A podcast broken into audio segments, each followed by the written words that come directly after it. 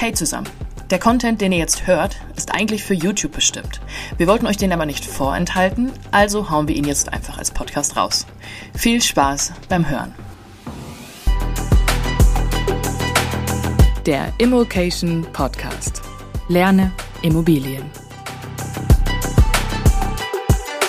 Wann bist du schuldenfrei, wenn du eine Immobilie finanzierst und was ist eigentlich die optimale anfängliche Tilgung für private Immobilieninvestoren? Diese zwei Fragen werden in diesem Video beantwortet. Also meiner Sicht wie folgt. Wir gehen davon aus, du leist dir 100.000 Euro von der Bank für eine Immobilie und schauen uns jetzt an, wann bist du eigentlich schuldenfrei in Abhängigkeit von der anfänglichen Tilgung, die du vereinbarst. Und dann haben wir jetzt fünf Punkte mitgebracht, die du in dem Zusammenhang unbedingt verstehen musst. Und zum Schluss sagen wir auch noch, was unsere persönliche Empfehlung ist für die optimale Tilgung. Erster wichtiger Punkt, es dauert schon ganz schön lange, eine Immobilie abzubezahlen und die Zinshöhe spielt dabei auch noch eine Rolle. Fangen wir aber erstmal mit den Basics an. Wie funktioniert ein Annuitätendarlehen und wie zahle ich meine Schulden überhaupt zurück? Also, ein Annuitätendarlehen heißt so, weil es eine Annuität gibt und das ist eine gleichbleibend hohe jährliche oder dann am Ende auch monatliche Rate an die Bank, bestehend aus Zinsen und Tilgung, also Zinsengebühr für das geliehene Geld. Damit verdient die Bank am Ende ihr Geld und Tilgung ist die Rückzahlung des Darlehens an sich. Und beim Annuitätendarlehen ist es eben so, dass man einen Zinssatz vereinbart, den schreibt man für eine gewisse Zeit fest, reden wir gleich noch drüber, und eine anfängliche Tilgung. Lass uns mal sagen, äh, wir leihen uns heute für eine Immobilie 100.000 Euro wert ist, leihen wir uns auch diese 100.000 Euro für den Kaufpreis, also eine 100% Finanzierung, dann wäre ein typischer Zins vielleicht eineinhalb Prozent. Und äh, wir haben eine anfängliche Tilgung von 2%, dann würden wir also dreieinhalb Prozent, 3.500 Euro im Jahr an die Bank bezahlen. Und jetzt ist es eben so, dass wir ja nach und nach, Jahr für Jahr, einen Teil dieses Darlehens zurückbezahlt haben. Also unsere Restschuld wird geringer. Wir müssen dann also auch den Zinssatz nur noch auf eine niedrigere Restschuld bezahlen. Und jetzt ist es aber beim Annuitätendarlehen so, dass dann nicht die Rate an die Bank sinkt, sondern dass man dann entsprechend mehr Geld, nämlich diese ersparten Zinsen, zusätzlich in die Tilgung steckt. Deshalb ist es auch so, dass man jetzt nicht einfach bei 2% Tilgung sagen kann, naja, 100% durch 2 ist 50, also dauert das 50 Jahre, bis es zurückbezahlt ist, weil es eben diesen Zusammenhang gibt mit, der, äh, mit dem verdrängten Zinssatz quasi. Genau, es dauert nämlich bei 2% Tilgung und angenommenen 1,5% Zinsen, dauert es 38 Jahre und eben nicht die 50 Jahre. Warum? Weil mit der Zeit ja eben immer, wie es der Stefan erklärt hat, der Zinsanteil geringer wird und ich immer etwas mehr tilge. Und diesen Verdrängungseffekt quasi, der ist natürlich größer, wenn ich von vornherein mehr Tilgung vereinbare. Und deshalb haben wir bei äh, 3% anfänglicher Tilgung dann schon nur noch eine Restlaufzeit von 28 Jahren. Wir haben bei 4% Tilgung eine Restlaufzeit von 22 Jahren, bei 5% Tilgung von 18 Jahren. Jetzt habe ich schon gesagt, nur noch. Also ähm, Restlaufzeit, die Gesamtlaufzeit quasi. Die Gesamtlaufzeit, ja. Entschuldigung, genau. Also es ist die Gesamtlaufzeit des Darlehens. Ähm, und nur noch ist eigentlich auch nicht ganz richtig, weil das sind schon relativ lange Zeiträume. Ne? Das ist richtig lang. Also wenn man jetzt mal 2% Tilgung nimmt, was meistens der Mindestwert ist. Oft ist heute eher sogar zweieinhalb Prozent der Mindestwert und man bewegt sich irgendwo in der Größenordnung von 30 Jahren keine Ahnung, man ist vielleicht irgendwo mitten im Berufsleben, dann redet man davon, dass das gerade eben bis zum Eintritt in die Rentenzeit vielleicht dann irgendwie mal abbezahlt ist. Ne? Genau, wir kommen auch noch gleich dazu ähm, am Ende vom Video. Jetzt äh, gibt es aber natürlich zwischendrin schon, also der schönste Moment ist natürlich, eine Immobilie ist abbezahlt erstmal, ne? weil dann habe ich, fällt die Rate an die Bank komplett weg und dann kann ich den Großteil der Mieteinnahme eben für mich selbst behalten und als Geld tatsächlich auch nutzen. Aber es ist auch vorher schon, wenn ich die Beleihung deutlich runterbekomme, es gibt viele Leute, die tilgen gar nicht bis zum Schluss, da sprechen wir gleich noch drüber.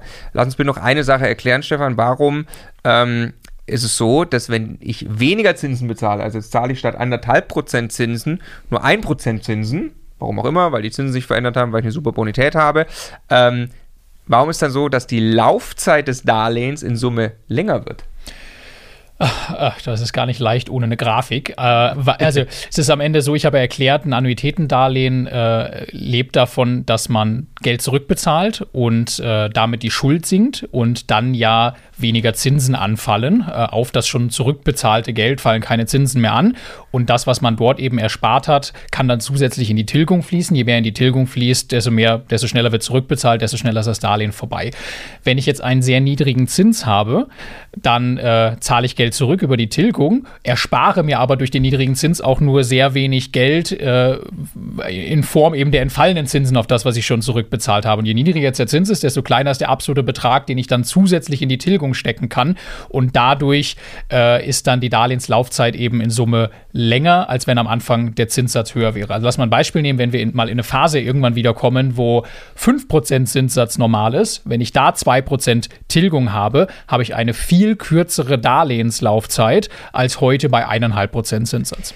Ich freue mich trotzdem über die niedrigen Zinsen, habe dann eine längere Laufzeit bei gleicher angenommener Tilgung, aber es ist tatsächlich interessant, weil die meisten Leute vermuten das eben andersrum. Ist tatsächlich auch der Punkt, warum man heute mit Banken oft darüber diskutiert, dass 2% Tilgung nicht mehr so einfach geht, wie ja. das vor ein paar Jahren ging, weil die Banken oft sagen, 35 Jahre Restlaufzeit, Restnutzungsdauer der Immobilie ist für uns so eine interne Grenze und die reißt man halt mit 2% Tilgung, haben wir ja gerade gesagt, dann ist man bei 1,5% Zins, ist man bei 38 30 Jahren. Hat man vielleicht sogar noch besseren Zinssatz, ist man eher bei 40 Jahren Darlehenslaufzeit. Und dann sagt die Bank teilweise, äh, nee, wollen wir nicht, wir hätten jetzt gern mindestens zweieinhalb oder drei oder so. Aber da kommen wir gleich nochmal drauf. Genau, und jetzt schauen wir uns mal an, wie viel Schulden sind denn noch nach zehn Jahren übrig in Abhängigkeit von der Tilgung?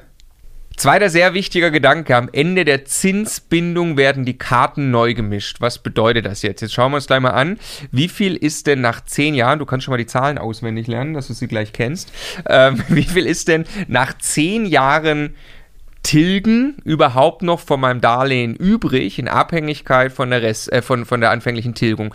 Warum ist diese Frage jetzt relevant? Weil es gibt etwas wie die Zinsbindung. Ich vereinbare also mit der Bank, dass meine Konditionen, meine Zinskonditionen beispielsweise für zehn Jahre gelten.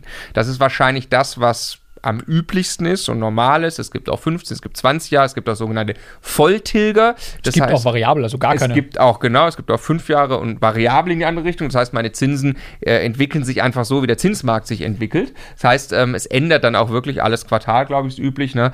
ähm, ändert sich dann die Rate an die Bank. Und das bedeutet, wenn wir jetzt mal zehn Jahre annehmen, was wie gesagt üblich ist, das bedeutet, dass das, was du festschreibst an Konditionen, sowohl was Zinsen als auch was Tilgung anbelangt, eigentlich erstmal nur für zehn Jahre gilt. Und dann ist wieder Verhandlungssache. Dann kannst du die Bank wechseln. Das kann man übrigens immer nach zehn Jahren, auch wenn man 20 Jahre festschreibt. Ähm, äh, und die Bank teilt dir aber auch neue Konditionen mit, für, sie, für die sie die Anschlussfinanzierung für dich möglich macht. Und jetzt, ähm, Stefan, was sind die Zahlen? Also wie viel, wie weit bin ich denn schon nach zehn Jahren? Also lass uns wieder das Beispiel nehmen: eineinhalb Prozent Zinsen, also 100.000 Euro für eine 100.000 Euro äh, wertvolle Wohnung. Äh, ich habe 2% anfängliche Tilgung, dann bin ich bei ungefähr 78.000, ein bisschen drüber Restschuld nach 10 Jahren. Ne? Also 10 mal 2 Prozent plus dieser verdrängte Zins, deshalb nicht genau 20.000 runter, sondern etwas mehr. Wenn ich 3 Prozent anfängliche Tilgung habe, dann bin ich nach 10 Jahren bei 68.000 Euro. Bei 4 Prozent bin ich bei 57.000 und bei 5 Prozent bin ich bei 46.500 Euro. Genau, das die Zahlen.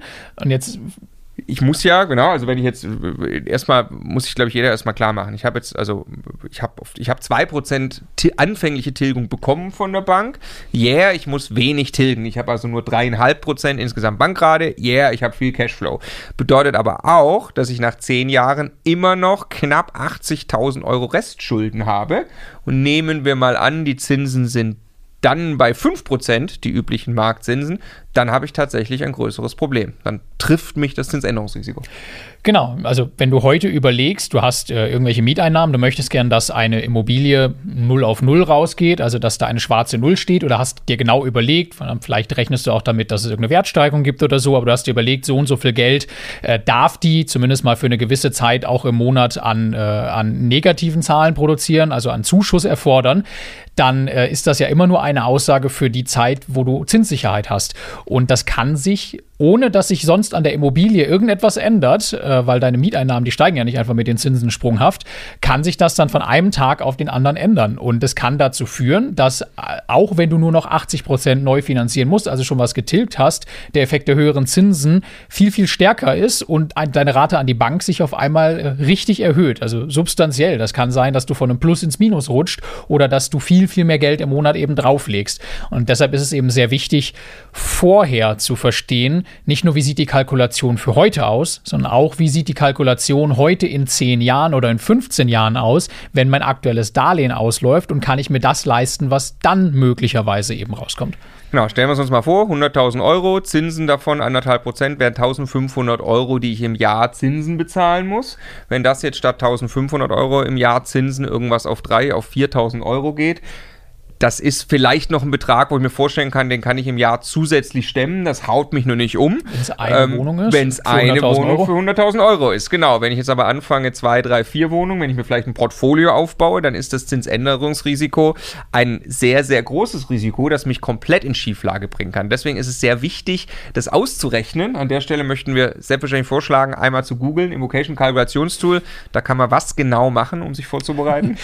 ja, also das ist ein Excel Excel-Tool, wo man halt genau Zahlen von einer Immobilie, Darlehen äh, und so weiter eingeben kann mit Mietentwicklung, was glaubt man, wie die Miete sich erhöhen wird, äh, Sondertilgungen, also alles, was irgendwie eine Rolle spielt und kann dann wirklich genau sehen bei der, Anschlusstil äh, bei der Anschlussfinanzierung, welche Restschuld hat man noch und zum Beispiel auch auf Knopfdruck sehen, welchen Zinssatz kann man sich denn bei der Anschlussfinanzierung leisten, um gerade eben noch wieder 0 auf 0 rauszugehen. Also es erleichtert einfach alles, was man so nicht sehr mühsam zusammenschreiben muss und man kriegt ein Gefühl für die Zahlen. Man, das ist eben auch sehr wichtig. Genau, man kann kann es ja leider nicht, das Zinsänderungsrisiko, äh, mal eben so mit dem Dreisatz ausrechnen. Nee, Ein Annuitätendarlehen, nee. eben genau, weil ich ja. kann eben nicht 2% einfach dann äh, 100.000 Euro durch zwei teilen, 50 Jahre, so ist es eben nicht, sondern das verändert sich ja immer, ähm, äh, mein Tilgungsanteil. Deswegen brauche ich tatsächlich ein bisschen eine kompliziertere Rechnung dazu. Außerdem, wenn du das Thema vertiefen möchtest, Zinsänderungsrisiko, dann ist hier noch ein Video verlinkt. Hast du es gefunden? Stefan? Ich habe es gefunden, da, irgendwo da. Sehr gut. Hast du auch geklickt? nee, weil ich höre dir noch zu. Ah, sehr gut. Ähm, also, aber vielleicht öffne ich schon beim neuen Fenster oder so. Das wäre ja, ja, eine sehr gute Idee. Ja. Äh, ich möchte das Video tatsächlich empfehlen. Es geht darum, ähm, wenn jetzt jemand sagt, Zinsänderungsrisiko, ich möchte mich gerne bis zum Schluss absichern, was ja auch geht, das Zinsänderungsrisiko vollkommen eliminieren. Ja. Beispielsweise Bausparvertrag, beispielsweise Volltilger, äh, diese Instrumente gibt es auch. Punkt Nummer drei, wenn du mehr Eigenkapital von vornherein einbringst in die Finanzierung, ändert sich rein gar nichts an deiner Laufzeit. Warum? es werden nur die ganzen Zahlen kleiner. Also ob du dir jetzt für dieselbe Wohnung 100.000 Euro oder für dieselbe Immobilie 100.000 Euro oder 80.000 Euro leist, wenn du 1,5% Zinsen und 2% Tilgung hast, dann ist deine Rate dreieinhalb Prozent. Das haben wir schon gesagt. Jetzt ist das in absoluten Euros weniger, was du an die Bank bezahlst. Aber dieser Verlauf, den du hast, mit äh, du zahlst so und so viel Prozent von dem, was du dir geliehen hast, im Jahr zurück und dann hast du einen Verdrängungseffekt und so weiter. Das läuft exakt gleich lange, der ganze Prozess. Nur, dass halt jeder Zwischenschritt mit etwas weniger Euros, absoluten Euros abläuft. Aber das Jahr, in dem du die Null erreichst, ist exakt das gleiche. Es ändert einfach nichts an der Laufzeit. Genau, es ändert eben was am Cashflow den ich die ganze Zeit übrig habe, okay. weil ich quasi, genau, dann haben wir dreieinhalb Prozent Rate, hat es sogar gesagt, jetzt bringe ich ähm, aber äh, 50 Prozent Eigenkapital sogar mit. Dann ist ja sinngemäß von, also meiner Mietrendite muss ich ja die Bankrate bezahlen, das sind eben dreieinhalb Prozent. Wenn ich aber 50 Prozent Eigenkapital einbringen würde, ja, nur damit die Rechnung einfach ist, dann hätte ich sinngemäß ja auf die Mietrendite gerechnet nur eine Bankrate von 1,75 Prozent, weil ich ja nur den halben Kaufpreis überhaupt finanziert habe. Die Laufzeit für diesen halben Kaufpreis wäre aber eben genau dieselbe. Ja. Punkt Nummer 4. Lieber Sondertilgen statt hohe anfängliche Tilgung. Stefan, wenn ich sage, äh, ich bin sicherheitsbedürftig, ich starte direkt mit 5% anfänglicher Tilgung rein, dann komme ich schneller von meinen Schulden runter, dann würdest du mir was genau erklären? Na, erstmal ist das total in Ordnung zu sagen, ich möchte von den Schulden runterkommen und 5% im Jahr ist für mich völlig tragbar.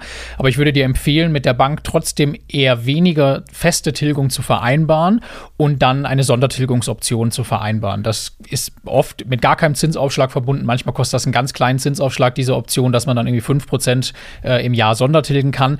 Aber du hast den Vorteil, wenn sich wirtschaftlich bei dir irgendwas ändert, irgendwas passiert, dann musst du diese höhere Tilgung Tilgung nicht zahlen. Du verpflichtest dich also nicht, dieses Geld zu binden bei der Bank. Vielleicht gibt es hier einfach irgendeine Chance, irgendwas, du möchtest irgendwo anders was nutzen mit diesem Geld. Ähm, und du kannst aber trotzdem, wenn du möchtest, das ja zur Seite legen jeden Monat und dann einmal im Jahr als Sondertilgung auf das Konto der Bank überweisen. Es ändert sich eigentlich gar gar nichts an dem, was du tun kannst, aber du hast mehr Flexibilität. Genau das würde ich dir empfehlen.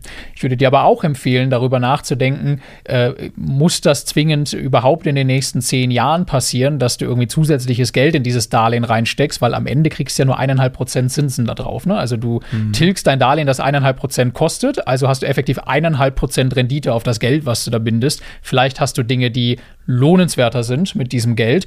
Und nach zehn Jahren spätestens hast du ja ein Sonderkündigungsrecht bei jedem Darlehen und kannst sowieso raus ohne eine Vorfälligkeitsentschädigung. Anderes Thema haben wir auch Videos zu. Ähm, und in dem Moment schließt du ein neues Darlehen bei einer anderen Bank oder bei derselben Bank ab und kannst ja komplett frei entscheiden, wie viel Geld du jetzt neu finanzierst, was im Prinzip auch wie eine einmalige Sondertilgung wirkt. Ja, ja ich möchte nur einen, einen, einen, einen warnenden Hinweis quasi ergänzen bei dem, bei dem Argument, was wir gerade gebracht haben.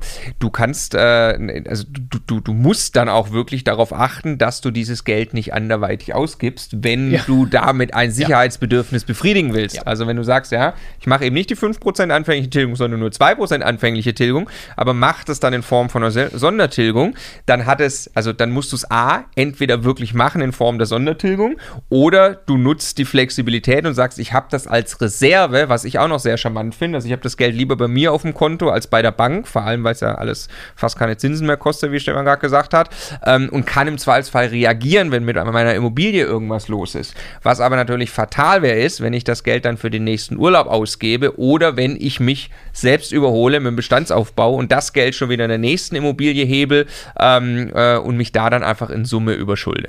ich bin nur ein Gedanke noch, überleg mal, dass du vielleicht mehrere Immobilien kaufst, wenn du das möchtest und die Zinsen sich im Laufe der Zeit ändern. Das ist auch ziemlich cool, die Sondertilgung eben bei den Darlehen dann zu machen, wo der Zinssatz am höchsten ist. Ne? Ja, und ja. diese Flexibilität nimmst du dir, wenn du es halt von vornherein auf ein Darlehen Genau, ist ein Instrument mit dem Zinsänderungsrisiko umzugehen, dass ich im Zweifelsfall da Sondertilge, wo ich ins Ende der Laufzeit gerade reinkomme. Genau.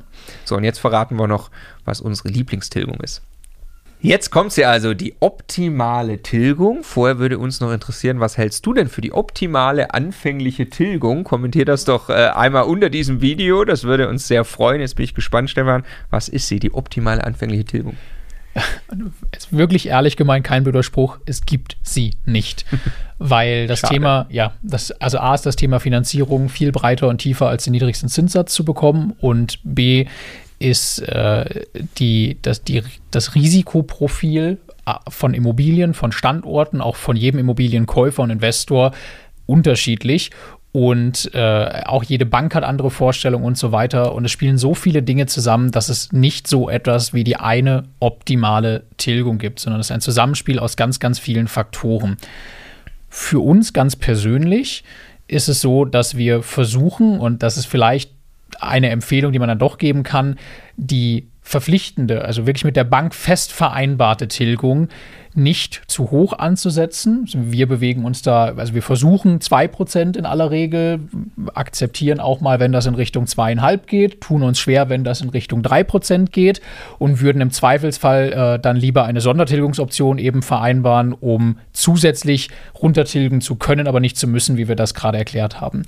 Warum? Wir wollen eben nicht, dass die monatlichen Mieteinnahmen durch zu hohe fest vereinbarte Ausgaben in Form einer Rate an die Bank belastet werden, was dazu führen könnte, dass irgendwann ein negativer Cashflow entsteht äh, oder ein, sich das irgendwie hochkumuliert oder sowas ne, und dadurch das Portfolio in Summe einfach nicht mehr gesund ist. Genau, also wir gelten, glaube ich, bei einigen Banken schon als Tilgungsfetischisten, weil du immer äh, ja. sehr klar erstmal formulierst in Richtung Banken, ähm, dass das für uns eigentlich eine der wichtigsten Stellgrößen ist, dass wir da nicht zu hoch kommen. Das heißt nicht, dass wir 0,5% Tilgung nehmen würden, nur wir wissen, die Grenze ist eben bei 2, 2,5, weiter, weiter runter kommen wir sowieso nicht mit den Banken. Ähm, und damit können wir beide sehr, sehr gut schlafen. Wir gucken uns aber natürlich auch an, wir finanzieren eben die Immobilien jetzt in unserem Fall nicht 110 Prozent Ne? Ähm, das heißt, äh, worum es eigentlich geht, ist ja nicht der, der, der Punkt, wie viel Anfängertilgung du vereinbarst, sondern überschuldest du dich in Summe. Und hast du ein Portfolio, das einen Wert hat, der deinen Schulden gegenübersteht, der im Idealfall ein gutes Stück höher ist. Und in dem Zusammenhang, lass uns auch noch die Frage diskutieren, muss man denn überhaupt immer davon ausgehen, dass man Immobilien vollständig runtertilgt? Also nein, muss man nicht, weil es gibt ja sowas wie den Hebeleffekt. Immobilien sind unter anderem deshalb so lohnenswert, weil man fremder Leute Geld, also das Geld der Bank, nutzt, weniger eigen, eigenes Geld einsetzt, als die Immobilie eigentlich kostet, dadurch den eigenen Eigenkapitaleinsatz hebelt, dadurch besonders tolle Eigenkapitalrenditen erwirtschaftet. Und in dem Moment, wo ich eine Immobilie irgendwann komplett runtergetilgt habe, ist ja tatsächlich das Ergebnis, dann ist äh, alles Eigenkapital und dann ist äh, im Prinzip das, was von den Mieteinnahmen überbleibt, nach allen Kosten, wenn man mal sagt, 25 Prozent der Mieteinnahmen, ich habe eine Immobilie, die hat 6 Prozent Mietrendite, 25 Prozent davon gehen weg für Kosten, die ich nicht umlegen kann, dann habe ich effektiv eine Rendite Rendite von 4,5 Prozent noch. Und 4,5 Prozent, wenn man das mit dem langfristigen Durchschnitt von Aktien zum Beispiel vergleicht, die ganz langfristig in der Größenordnung von 8 Prozent äh, sind, wenn man jetzt ein MSCI World oder sowas nimmt, das ist dann eben keine herausragend tolle Rendite mehr. Und Wertsteigerung lasse ich jetzt bewusst gerade in dieser Betrachtung mal außen vor. Also ganz runtertilgen finde ich eigentlich nicht ideal, ist aber auf einen Bereich zu bringen, wo man äh, wo man sehr, sehr weit weg von den aktuellen Marktpreisen ist, ganz viel Risikopuffer hat und so weiter. Das, das finde ich, äh, find ich super. Äh, lassen wir eine Zahl in den Raum stellen. Also so ein Portfolio irgendwann bei 50, 60 Prozent Beleihungsauslauf vielleicht einzupendeln. Du meinst Verschuldungsgrad, Verschuldungsgrad. zum aktuell tatsächlichen Wert, oder? Genau. Ja kann, äh, kann eben ein sinnvolles Ziel sein. Genau, also gibt genug äh, Immobilieninvestoren, die sagen, ich nehme auf jeden Fall 50% Verschuldung mit ins Grab ähm, weil warum sollte ich die auch noch runtertilgen? Ja? Ähm, hängt aber eben stark, wie wir es jetzt ein paar Mal gesagt haben, vom Wert des Portfolios ab. Ich möchte noch einen kleinen Gedanken eben ergänzen, ne? weil dieses, wie, wie, wenig tilgen, es hat, hat, wirklich ja auch immer mit, mit Risikoabbau zu tun. Ich möchte das nochmal unterstreichen. Also am Ende geht es darum, am Ende dieser Zinsbindung oder wann auch immer, wie viel Restschulden habe ich, was ist meine Immobilie wert? Wenn ich Immobilien unter Marktwert kaufe, dann ist es viel weniger schlimm, wenn ich auch wenig tilge, weil ich habe ja eh schon eine Immobilie, die mehr wert ist als die Schulden, die ich habe. Wenn ich Immobilien kaufe, die ich im Wert entwickle, weil ich Mieten steigere, weil die irgendwie völlig unter Markt sind oder weil ich äh, an dem Haus oder Objekt Dinge mache, ne? auch dann entwickle ich den Wert nach oben. Meine Schulden bleiben da, wo sie sind. Trotzdem habe ich einen Sicherheitsabstand. Das hat also sehr viel damit zu tun, was ich mit den Immobilien tue, ob das ein Risiko oder eben kein Risiko ist, vergleichsweise wenig zu tilgen. Genau, also finanzmathematisch je mehr Schulden ich habe, desto besser. Finanzmathematisch, je weniger ich tilge, desto besser. Solange dem aber solide Werte gegenüberstehen, ja. ich das System nicht überreize. Andersrum, wer sich jetzt auf den Weg macht und sagt, ja, ich versuche, also ich habe kein Geld, ich versuche alles zu 110 Prozent zu finanzieren, kaufe mir jetzt fünf Wohnungen und versuche dabei so wenig wie möglich zu tilgen. Weil ich das Geld zum Leben brauche. Weil ich das Geld zum Leben brauche und ja. auch gerne mir noch ein neues Auto leasen möchte. Ähm, der wird sich definitiv überschulden, in Riesenprobleme laufen, aber so ein Extremfall glücklicherweise würden die Banken ohnehin nicht mitmachen. Und selbst wenn, heißt das nicht, nicht dass es heißt gut es ist. nicht, dass es gut ist. Nur weil eine Bank etwas macht, heißt das nicht, Nein. dass es tun solltest. Genau. Wenn du Einsteiger bist, es gibt hier ein sehr, sehr spannendes Video. Da erfährst du in 10 Minuten mehr über das Investieren in Immobilien, als 90 Prozent der Leute wissen. Viel Erfolg beim Vermögensaufbau. Es lohnt sich.